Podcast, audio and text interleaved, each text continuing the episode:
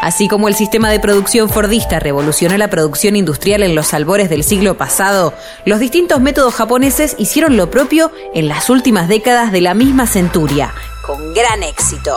Uno de los más conocidos es el método Kaizen, que desde 2017 es implementado por decenas de empresas pymes argentinas a través del proyecto Kaizen Tango. Pero, ¿cómo funciona?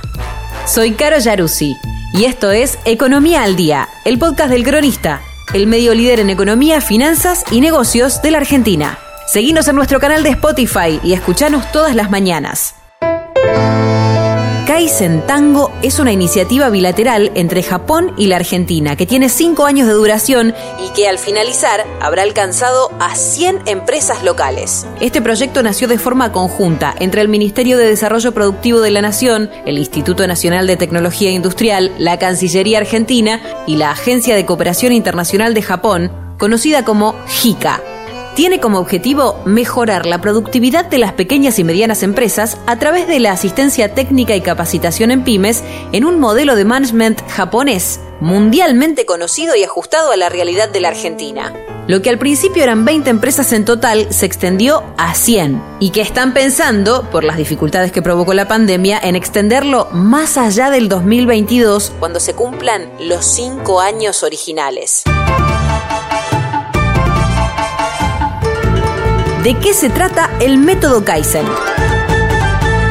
Este método o forma de organización lo inició la empresa japonesa Toyota en la década de 1960, con el objetivo de lograr espacios de trabajo más organizados, limpios y productivos. También se lo conoce como método de las 5 S, por cinco palabras japonesas: Seiri, Seiton, Seiso, Seiketsu y Shitsuke. Seiri es clasificar, diferenciar entre lo útil y lo inútil, para luego quedarse con lo necesario. Seiton es organizar, asignarle un nombre y una ubicación fija a cada objeto o proceso para minimizar los tiempos de búsqueda. Seiso es limpiar. Se refiere a limpiar el lugar de trabajo a diario para mejorar el bienestar de todos, reducir el riesgo de accidentes y mejorar la calidad de lo producido. Seiketsu significa estandarizar los procesos para evitar el desorden y aumentar la productividad.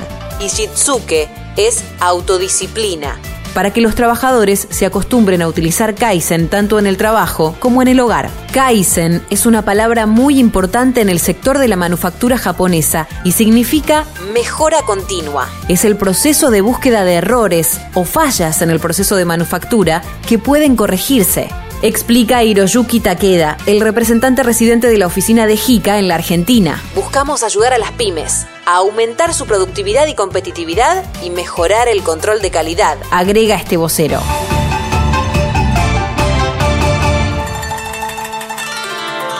Los ejemplos virtuosos. Una de las empresas locales que implementó este método es Tozone, una pyme familiar argentina que nació en 1938 y que produce calzado para el mercado nacional y extranjero. Los expertos japoneses, junto con el INTI, detectaron varias oportunidades de mejora. Tiempos prolongados en el proceso de diseño y desarrollo de muestras, problemas de calidad en el producto y la falta de espacio en la planta. Resultados, los mejores.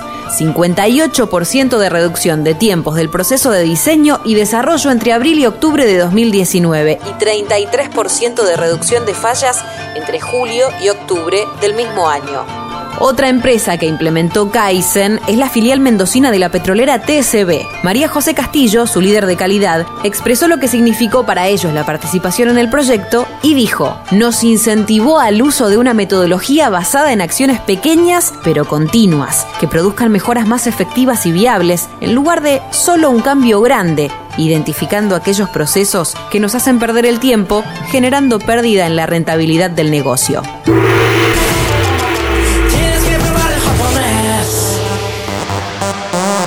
Soy Caro Yaruzzi y esto fue Economía al Día, el podcast del Cronista. Coordinación periodística, Sebastián de Toma. Producción, Rodrigo Martínez y SBP Consultora. Marketing, Mariana Susanich. Nos pueden encontrar en todas las redes sociales, hasta en TikTok. Y si les gustó el podcast, pueden recomendarlo. Hasta la próxima.